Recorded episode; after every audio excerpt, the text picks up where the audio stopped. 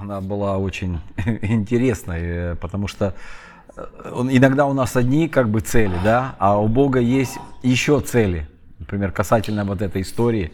Мы хотели записать альбом, но э, потом произошли такие удивительные события. Оказалось, что вот этот человек, он какой-то один там из главных бандитов в городе, и вот он держит этот клуб. И оказывается, что люди в этом районе, они страдали из-за этого клуба, потому что они боялись даже домой ходить. Сам то, то кого-то поймали, то там кто-то пропал, то там что-то произошло. И буквально после этих событий, как, как говорит Писание, началось смятение в стане врага. И вот они стали друг против друга. Это, это такой общеизвестный факт вообще в городе у нас произошел, да даже, наверное, во всем там крае. А, потому что они начали друг друга уничтожать. Вот эта группировка, кто-то кого-то застрелил, кто-то там еще что-то сделал. Ну, если сделать историю короткой, то есть у них это все дело развалилось, их а, группировка. И этот клуб закрылся, и там открылся магазин, и люди в интернете пишут, я читал, но они как бы э, чуть ли не слава богу, потому что, говорит, наконец-то наступило спокойное время для нас, жителей этого района. То есть мы сейчас ходим домой и не боимся, что с нами что-то произойдет. Мы, мы даже не знали, что это, но Бог знает. И вот я думаю, как вообще Бог заботится о людях, как Он заботится о городе. И порой для нас приходят такие идеи, может быть, необычные, чтобы записать альбом в ночном клубе, но через это Бог сделал свою работу. Никто не мог сделать там, да, ни правительство, ни полиция, никто ничего, потому что все это покрывалось, прикрывалось. И вот здесь вот действительно вот это оружие хвалы и прославления нанесло вот такой сокрушительный удар, сокрушительный удар. Вот, поэтому это очень интересная история, она необыкновенная, но Бог сделал свое великое дело – он освободил этот район. Ну и в дальнейшем вообще там эта группировка, она исчезла, потому что вот у них начались между собой вот эти разборки, да, и вот этот бандит, он вообще исчез там с кассой, а для, этого, для них это смертный грех вообще, что он все деньги куда-то увез. Поэтому слава Богу, э, слава Богу, что Бог движется, да, и очень часто Бог движется нестандартно. Мы себе даже порой такое не можем представить, что Бог может так сделать. Но Бог, Он удивительный. Он удивительный. И следующий шаг, да, это третий шаг, я говорил о вере, да, это, это подготовка, да. Потому что без подготовки ничего не получается ни у кого. Никто не рождается готовым войти в свое призвание. Поэтому, конечно же, есть время, время а, подготовки. И вот хочу рассказать про Моисея. Конечно, вы все знаете про Моисея. А, про его призвание, и когда он родился, да, тоже были такие времена, когда хотели убив... и не хотели, а убивали, по сути дела, всех а, мальчиков, да, еврейских мальчиков.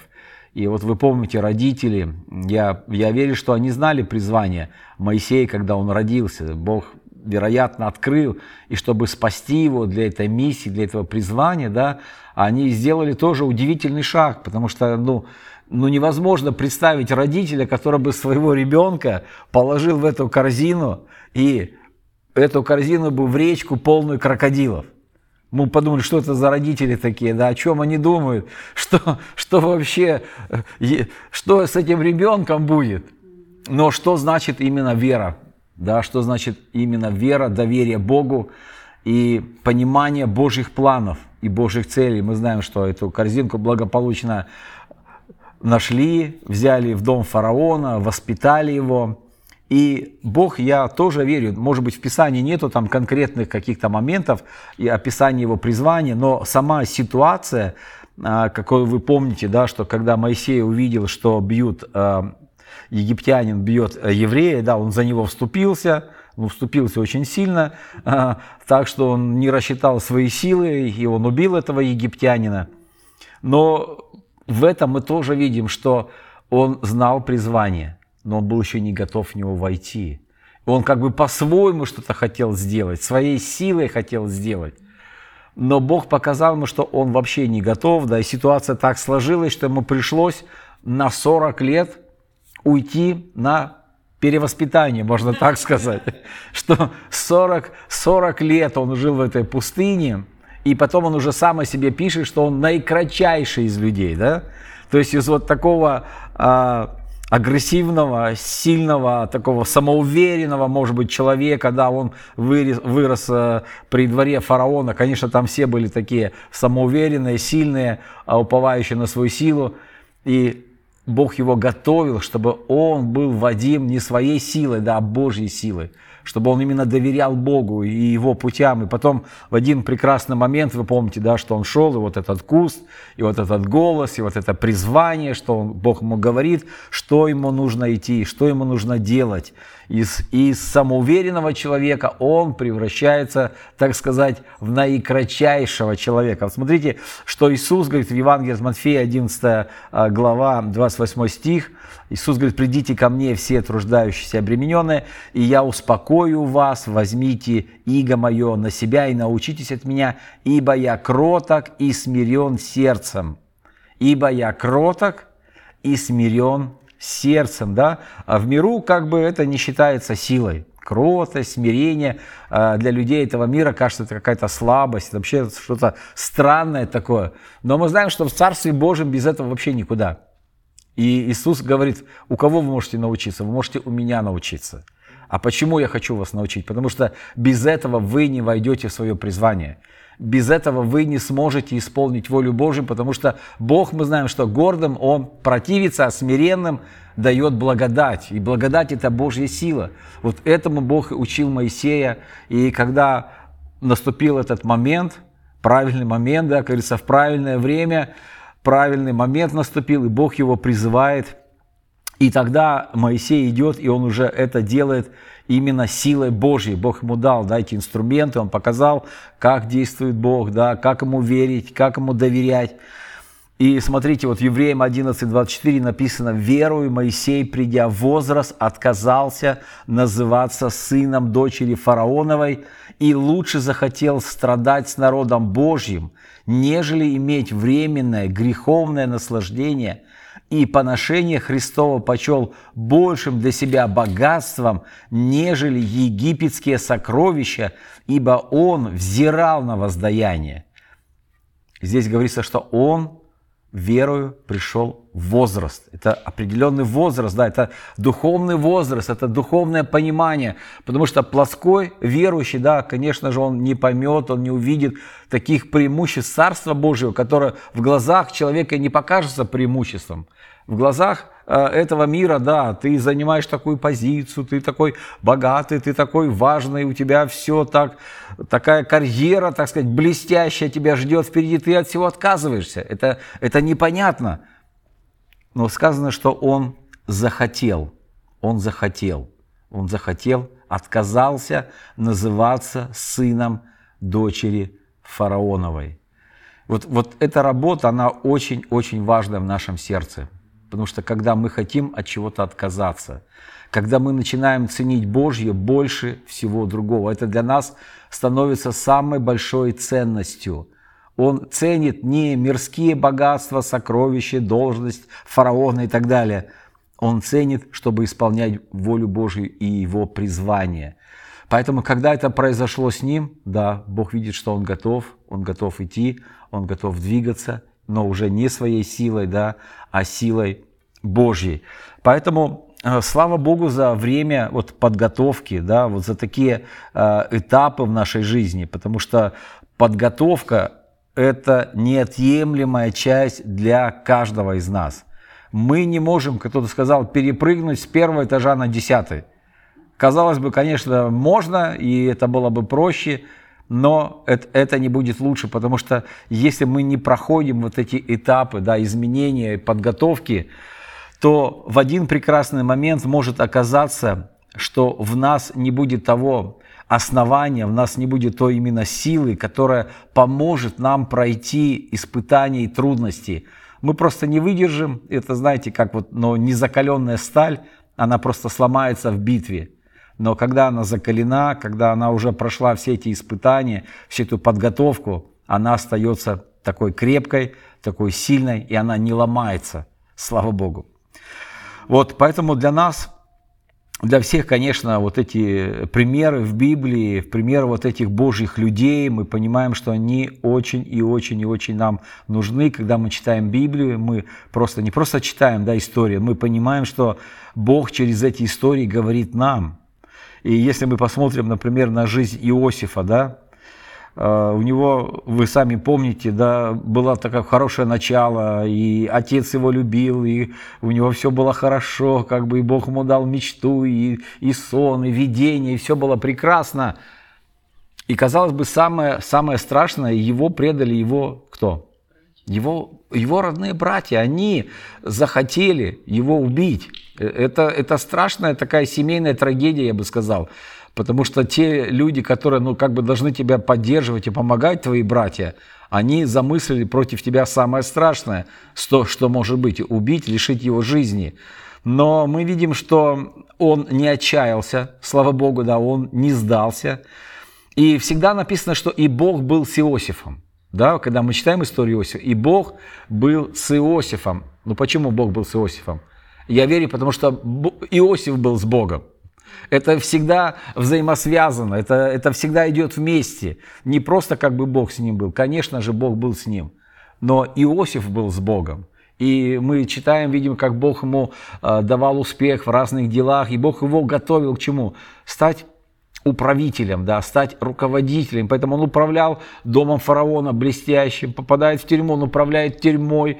И вот э, все эти этапы, они к чему вели? Чтобы прийти в место своего призвания. Поэтому есть время подготовки. И у каждого из нас, и у каждого библейского героя тоже были этапы подготовки. Поэтому, может быть, у кого-то больше, у кого-то меньше, да, но они все проходили эти этапы. Поэтому, когда Иосиф прошел все свои этапы подготовки, да, казалось бы, ну, такая очень трудная школа, очень тяжелая школа, но Бог его привел в место его призвания – и он действительно спас свой народ от голода, он исполнил э, волю Божию, план Божий, и стал тем, кем Бог его видел, и кем Бог хотел, чтобы он был. Поэтому очень важно не сдаваться, очень важно не останавливаться и понимать, что есть время. И вот сейчас хочу сказать о времени, потому что Библия нам говорит всегда, всему свое время. Мы, как бы люди, мы всегда торопимся. И мы читаем, а Бог не торопится. Может, конечно, Богу к чему торопиться, у него вечность, да? А у нас жизнь какая? Мы даже не знаем, сколько нам определено, и поэтому порой вот эта вот спешка, да, вот эта спешка, вот эта суета какая-то. Но Писание всегда говорит, остановись. Остановись, да, и познай Бога. Остановись, потому что доверяя Богу, нам не нужно куда-то бежать, сломя голову. Доверяя Богу, мы понимаем, что у Бога есть свое время. Вот именно нужно двигаться в Божьем расписании. Не то расписание, которое мы иногда себе придумываем, вот мы себе напридумывали, и мы бежим в этом расписании, но у Бога есть свое расписание. И когда мы попадаем в Божье расписание, тогда мы не опоздаем. И мы не, и мы и не опоздаем, и не придем раньше времени. Мы придем в свое время. В свое время. Поэтому Библия часто говорит, да, и наступила полнота времени, и всему свое время. Поэтому, конечно, когда ты понимаешь Божье время, и наступает такой момент выбора, такая, можно сказать, развилка жизни, она бывает у каждого. Или туда тебе идти, или сюда тебе идти. Кто будет принимать решение? Ты будешь принимать решение. Ты будешь делать выбор. Никто его за тебя не сделает. Иногда мы хотим этого, иногда мы не хотим, иногда мы на кого-то перекладываем этот выбор, чтобы его кто-то за нас сделал. Но Бог нас создал такими, и Он так нас воспитывает, чтобы мы научились делать правильный выбор. Это зависит от нас, насколько мы понимаем, да, и насколько мы хотим сделать правильный выбор. Поэтому я хочу немножко рассказать про, про Елисея, а, я вчера рассказывал про себя, про свои жизненные этапы жизни, когда мне нужно было тоже делать выбор, да, там, например, оставить свою профессию и пойти в никуда, да, заниматься тем, а, чем мне не хотелось, казалось бы, заниматься. Но я понимал, что это Бог ведет, что это Бог готовит. Поэтому хотим мы идти за Богом? Говорим, да, мы хотим. Бог говорит, я посмотрю, как ты хочешь, да. У нас наступит момент выбора, и будет понятно, Хочешь ты или не хочешь, пойдешь ты или не пойдешь. И вот ситуация с Елисеем, да, помните, когда Илия проходил мимо Елисея, он ему особо ничего не рассказывал. Он его не убеждал, там, он не говорил ему о преимуществах пророческой жизни, о преимуществах того, преимуществах этого. Сейчас, знаете, люди часто, они хотят все знать. А сколько мне будет? А что мне будет за это? А сколько мне заплатят? А что то? А что то? Но когда мы читаем о Божьих героев, мы просто видим, Иисус говорит, следуй за мной, идет Илия, бросает свой пиджак, так сказать. Да, это символ того, что я тебя выбираю. Да, это был его выбор. Но какой был выбор Елисея? Сказать «извини» или «я сейчас занят». У меня бизнес, у меня валы, у меня там посевная или у меня жатва, я сейчас занят, я не смогу это сделать, вот там, может быть, через годик приходи, как-нибудь, ну, может быть, и договоримся. А сейчас, видишь, у меня такое большое хозяйство, я ничего не сделаю. Но мы видим, какое решение принимает Елисей. Он соглашается – он просто съел, съел свою рабочую силу, да, и раздал там это мясо. И это говорило о его желании идти и служить или Именно не просто э, стать пророком. Знаете, иногда люди, да, я хочу быть пророком, я хочу быть пророком. Но вот дальше я хочу именно показать, что вот эти все люди, да, которые шли в паре, например, Илия, Елисей, Павел, Тимофей, Моисей, Иисус Навин, мы видим, что эти люди, они просто служили своим учителям. Просто служили. И читая о Елисее, мы, мы читаем, что в Библии написано, он там поливал на руки Илии. Ну, иногда мы можем подумать, что у них там не было умывальников, не было кранов, он что, умывальником работал для, для Или, для этого его призвали, что он там делал? Это просто означает, что он был его учеником, он был его слугою к тому же. Он служил ему в самых обыкновенных практических вещах. И, конечно же, он видел Илью не только как великого пророка, он видел его как простого человека. И думаете, у простых людей все просто? Я думаю, не все просто. Он видел какие-то его несовершенства, возможно. Такого не может быть, чтобы он был совершенный. Но у него было желание служить или. И у него было желание войти в призвание. У него было желание получить двойное помазание. Но чтобы это произошло, он знал, что он должен помогать этому человеку, помогать этому пророку. И богословы говорят, по-моему, 18 лет э, длилась его а, школа у Илии. 18 лет он ходил в эту школу, каждый день с Илией ходил, помогал, что-то делал. Но наступил момент, да, наступил момент, когда он получил это помазание. И я об этом еще скажу. И следующий, э, следующий пункт – это цена. Цена. Чтобы войти в призвание, конечно же, нужно платить цену. Вот знаете, я иногда удивляюсь, что э, люди в церкви, они очень хорошо это понимают в материальном мире. Мы все знаем, что ты придешь в магазин, тебе бесплатно ничего не дадут. Четко понимаю, что и ты можешь взять только то, за что ты заплатишь. Но когда люди приходят в церковь, и мы начинаем их учить, объяснять, как это устроено в Царстве Божьем, как это в духовном мире работает, оказывается, и там есть цена. Оказывается, и там нужно платить. И вот здесь многие не хотят платить, не хотят этого. Я не знаю по какой причине, но может быть, конечно, не до понимания того, что это так устроил Господь. Все, за все заплачена определенная цена. За наше спасение мы знаем, цена заплачена, да, великая цена, великая жертва. И все в Царстве Божьем начинается с жертвы. И поэтому Бог и нас учит быть жертвенными. Бог и нас учит платить свою цену, да. Она тоже разная цена, в разные промежутки времени. Но, тем не менее, если Иисус говорит, если ты хочешь идти за мной, тебе нужно отвергнуть свою душу. А это тоже цена.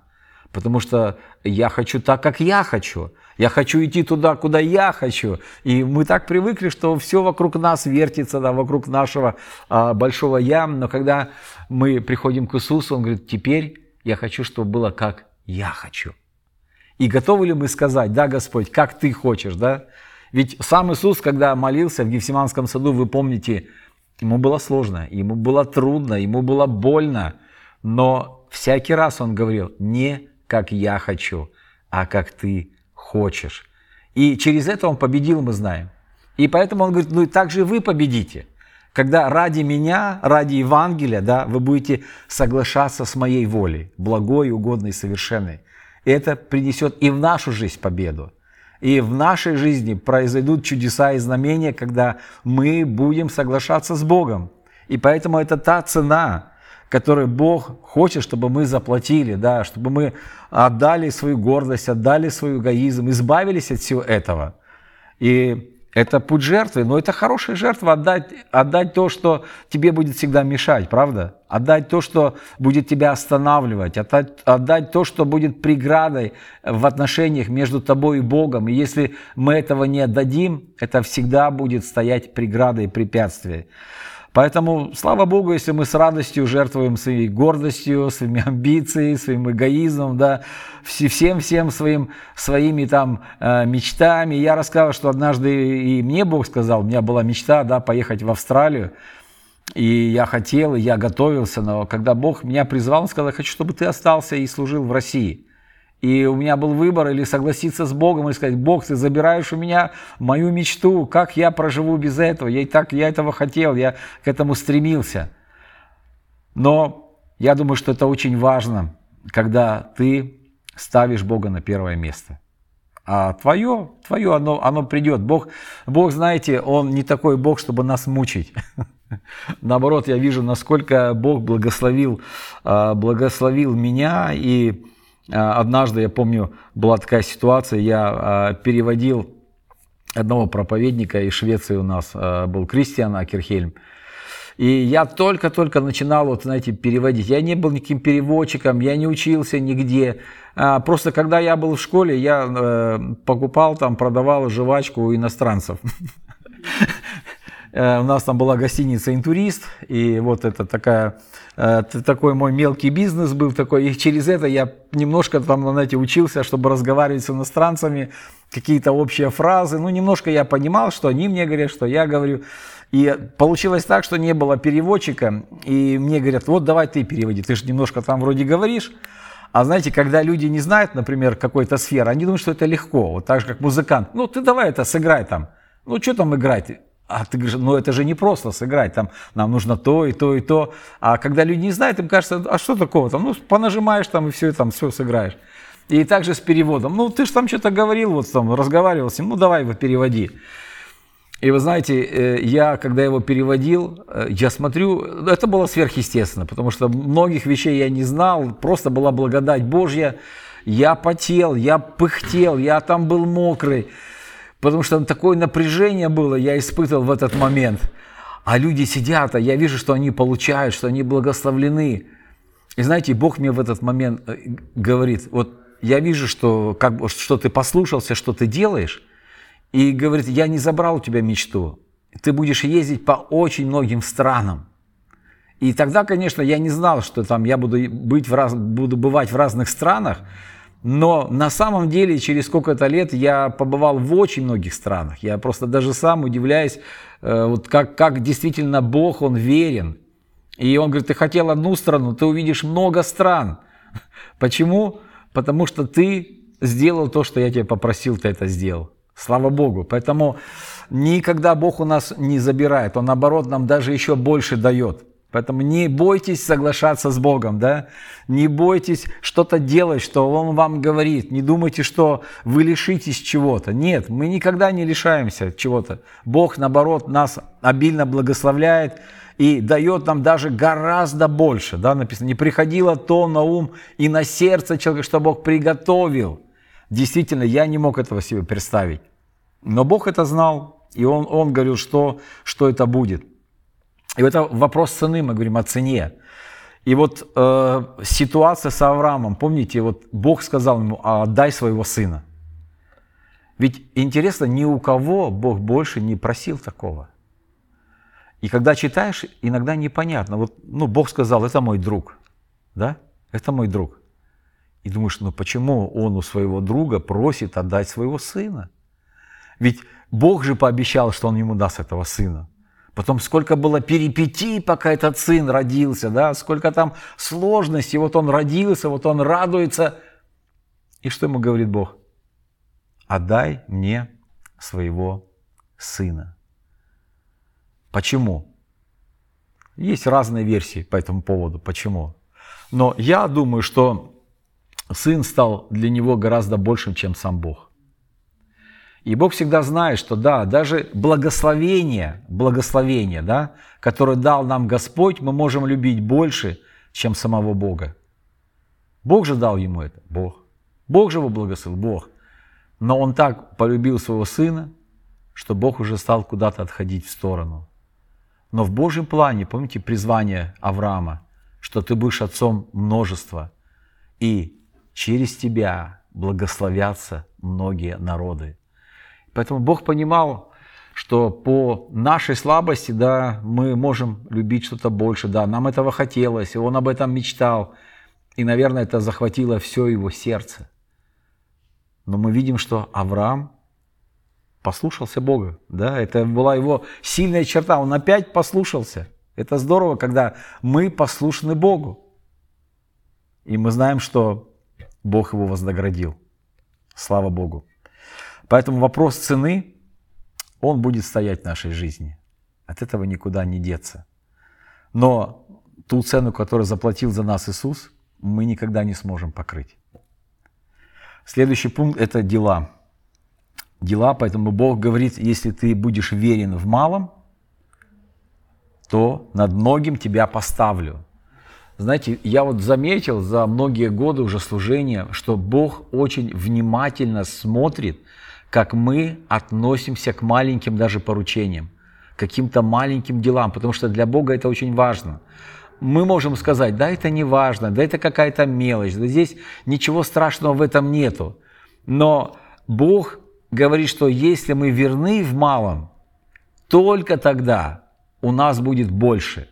Если мы этого не понимаем, и мы неправильно относимся к каким-то, как нам кажется, может быть, незначительным вещам, Бог дальше говорит, а неверный в малом, неверен во многом, и если в чужом не были верны, кто даст вам ваше? Поэтому для призвания, которое дает нам Господь, Он смотрит, как мы исполняем даже самые маленькие поручения, которые дает нам Господь. Нам иногда может казаться, вот нам валяется бумажка, например, да, ну что такое? Ну, валяется, сюда прошел, даже не заметил. Но я верю, что для Бога даже важно, как ты к этому относишься. Как ты относишься к какому-то человеку. Открыл ты для него дверь, или ты не открыл, нужно сам откроет, или еще. То есть как бы из мелочей складывается человек, правда, из каких-то маленьких деталей, из каких-то маленьких вот этих, так сказать, пазлов все это собирается. И поэтому, когда мы это понимаем, то мы хотим делать все самым лучшим образом. Все самым лучшим образом. Ведь нам сказано, и все верующие, в принципе, знают, что, что каждое дело делай как для Господа. Но очень часто люди про это забывают. Ну, как бы для Господа, а что именно для Господа? А написано, что всякое дело делай как для Господа. И интересно, что все люди, которых вот, о которых мы говорим, которых призвал Господь, это были люди, которые не были какими-то бездельниками, правда? Ученики занимались рыбной ловлей. Елисей занимался своим делом. То есть вот я вижу, что э, люди трудолюбивые – это уже очень хорошая черта характера, которую Господь видит, и Он привлекает таких людей. Почему многие люди да, ничего не хотят делать? Потому что Писание говорит, что лень это, – это как разбойник, да? это как проклятие, оно мешает человеку состояться, исполниться я видел много талантливых людей, способных людей, но из-за своей лени у них ничего не получилось. Они не состоялись. Поэтому давайте мы будем очень внимательными, да, э, даже к самым маленьким поручениям, которые нам дает пастор или еще кто-то, да, просто Бог, Он смотрит на наше сердце, Он смотрит на наши отношения, поэтому он говорит, если ты будешь верен в малом, да, мы все знаем это выражение, то над многим он нас поставит. И вот этапы, этапы в жизни, да, этапы в служении. А, помните, наступил момент, да, когда Моисей должен был уже уйти, а вот кого нужно было место Моисея оставить? Знаете, мы как пасторы тоже смотрим, а, а кого мне поставить туда, да, а кого мне сюда поставить, а кто вот это будет делать, а кто вот этим будет заниматься. Я не думаю, что Моисею нужно было ломать голову кого же. Кто был с ним всегда рядом? Иисус Навин был всегда рядом. Моисей уходил на гору, да, его там порой долго не было. Иисус Навин сидел под горой и ждал, когда вернется Моисей. Вот интересно, я заметил, что все вот эти люди, они никогда не спорили со своими лидерами. Я не читаю и не вижу, что Иисус Навин спорил с Моисеем, говорил, Моисей, ты слишком долго там ходишь. Ты опять ушел, посмотри, что люди там творят. Там слишком длинная командировка у тебя происходит. Нет, мы не видим, что они чем-то поучали э, своих лидеров. Они учились у своих лидеров. Они брали что-то у своих лидеров. И поэтому, чтобы войти свое призвание Бог очень часто нас ставит возле какого-то человека, возле какого-то лидера или пастора, чтобы что мы делали? Чтобы мы ему помогали. Помогали. Знаете, я вот э, и в своей церкви говорю, нам нужны помощники. Да? Мы знаем, что Моисей, когда помощники поднимали руки, что они делали? Они побеждали. Да? Израиль весь побеждал. Когда у него не было сил, руки опускали, все проигрывали. Поэтому очень важны люди, которые помогают. Помогать. Не которые получают там пастора, лидера, что он сделал правильно, что ему нужно делать, как ему нужно. Ни один из этих людей, он ни разу не поучал, ничего он не говорил. Его задача была помогать. Но когда наступил момент, кто будет, Господь говорит, да, Моисей мертв, а теперь ты, Иисус Навин, должен пойти и завершить это дело, да, ввести народ в обетованную землю. Конечно, может быть, когда человек долгое время кому-то помогает, потому что там лидер берет на себя ответственность всяких важных решений, и кажется, я, наверное, не справлюсь, у меня не получится, я не смогу. Но Бог его ободряет и говорит, будь твердым, да, и будь мужественным. Другими словами, не бойся, потому что я с тобой, я тебе помогу. Опять же, это доверие Богу, это упование на Бога. И мы видим, как он замечательно справился да, с этим заданием. Люди прошли через Иордан, люди вошли в обетованную землю. Поэтому Бог хочет, чтобы каждый человек научился ценить да, того, кто его учит, того, кто, того, кто с ним рядом. И опять же, говоря, например, об Иле и Елисее, да, мы же видим, что Елисей помогал ему, долгое время ему помогал. И, конечно, кто бы мог получить это помазание? Очень часто люди хотят получить помазание.